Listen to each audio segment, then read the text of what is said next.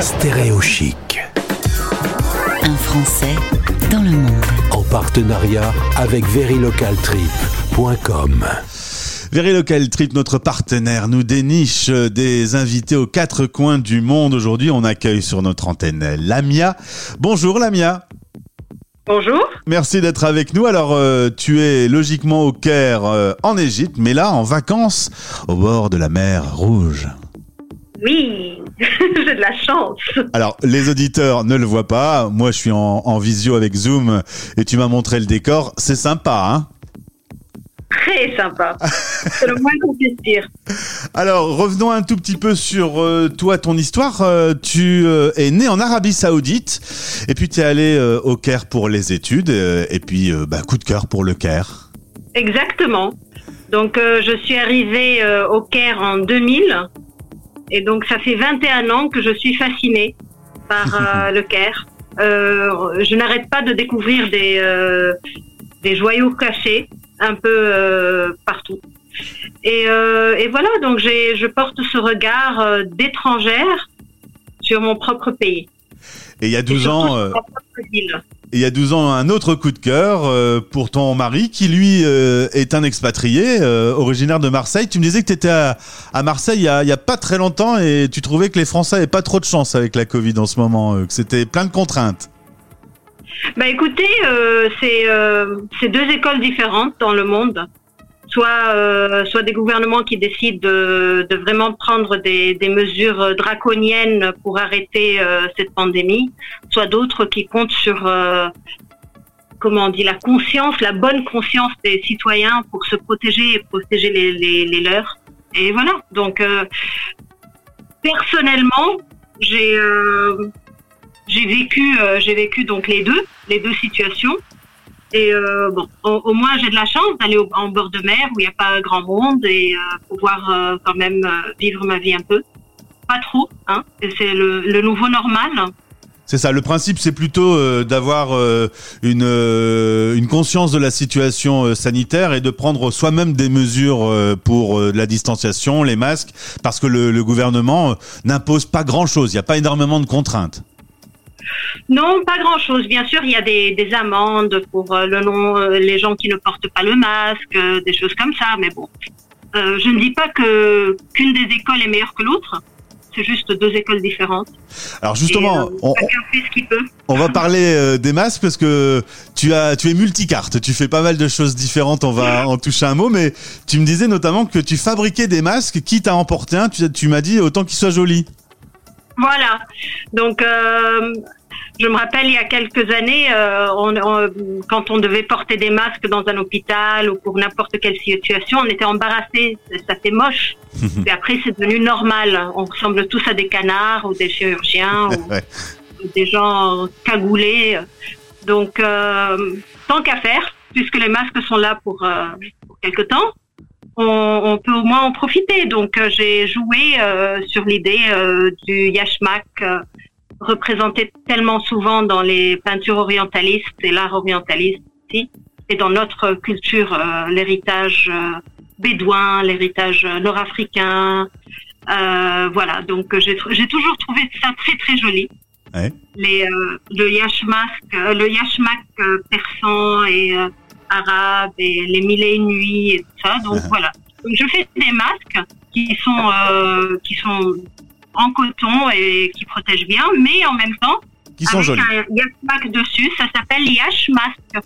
Et le lien est en podcast euh, dans cette euh, description. Euh, dans tes différents métiers, tu es également traductrice, tu fais des voix off pour les pubs, tu es actrice également, tu travailles dans le domaine de l'art. T'es multicasquette, Lamia. C'est Jacques qui roule n'a- n'amasse pas mousse, comme on dit. Et tu es aussi euh, une local friend pour euh, Very Local Trip. Le principe, on le rappelle, c'est que lorsque euh, Very Local Trip t'envoie des touristes, euh, bah, tu leur proposes des visites un peu sur mesure. Et tu me disais, par exemple, au Caire, s'il y a un truc euh, qu'on ne fait pas forcément systématiquement, mais qui, toi, euh, t'envoûte, c'est la Cité des Morts. Qu'est-ce que tu peux me dire sur cet endroit incroyable, euh, puisque moi je l'ai pas vécu, mais tu m'as dit que c'était un endroit incroyable à visiter. C'est un endroit incroyable en fait. Ce qui est rigolo, c'est que je l'ai découvert à travers des amis français qui vivaient en Égypte. Euh, c'est euh, un, musée ouvert en fait. Il y a, il y a des il y a des mosquées très d'architecture très rares et très précieuses, euh, pas assez visitées. Donc d'un point de vue euh, architecture, c'est magnifique.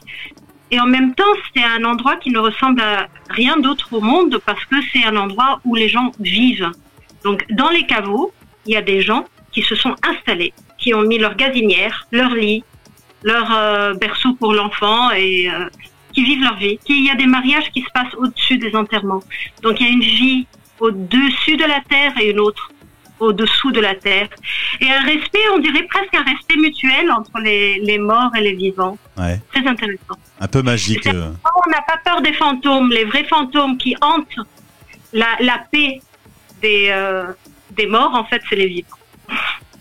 Et, et au Caire, euh, bah, tu peux à tout moment rencontrer des choses qui te fascinent. Tout le temps. Tout le temps. C'est une ville qui, qui n'arrête pas, qui, qui est tout le temps en changement, qui est tout le temps en, en- en mouvement. Et c'est euh, c'est magnifique. Les touristes sont euh, un peu moins présents en ce moment. Est-ce que on a idée comment euh, les choses vont se remettre en place dans les prochains mois aujourd'hui? Personne ne sait. Ouais, Est-ce que vous avez idée comment ça va être dans Ouais. pas longtemps? C'est vrai que ma question était un peu bête. Pas du tout. C'est juste qu'on ne sait pas. On a, on peut espérer. On Ouais. espère que ça s'améliore et je pense que ça s'améliore peu à peu. On ne sait pas. Ce virus est tellement perfide et tellement imprévisible qu'on ne peut pas vraiment savoir. Mais toi, t'es es pressé de voir à nouveau des touristes et de pouvoir leur faire visiter euh, cette Ah belle. bien sûr. C'est mon, travail préféré en fait. Je, c'est- c'est passionnant. À chaque fois, on rencontre des gens. En fait, le, je, je vous explique un peu le principe. Euh, le principe, c'est que je n'ai pas le droit, ni les, ni, euh, ni les, les amis euh, qui viennent, n'ont le droit de savoir ce qu'on va faire. Donc, on m'envoie un peu des informations, l'itinéraire de, de- des personnes que je vais rencontrer. Et après, quand on se rencontre, on joue à ce jeu. On- Je leur demande ce qu'ils aiment, ce qu'ils ont ont envie de faire, et puis on décide tout sur place euh, le jour même. Ça, Voilà. donne, ça donne envie de venir euh, s'abandonner dans, dans cette ville euh, euh, avec toi qui nous fait euh, visiter tous ces endroits. Ça donne très envie. Ah, je, me, je me réjouis d'avance. Bien Lamia, on retrouve euh, bah, le lien pour tes masques et puis j'aurai, j'espère, le plaisir de te retrouver à l'antenne prochainement pour qu'on continue à échanger. Et je te souhaite de bonnes vacances au bord de la mer Rouge avec ce joli décor. Tu as de la chance. Merci. Et Local Friend, en fait, il, il fonctionne partout, un peu partout dans le monde. Hein. Oui, on en a eu plein des, des local friends. On en a eu euh, aux quatre coins du monde. Mais bon, en ce moment, c'est pas une grande période pour le tourisme. Mais comme tu l'as dit, ça va revenir. Bientôt, j'espère. À bientôt. Je Merci. Au revoir. C'était Un Français dans le monde. En partenariat avec verilocaltrip.com. Stéréo chic.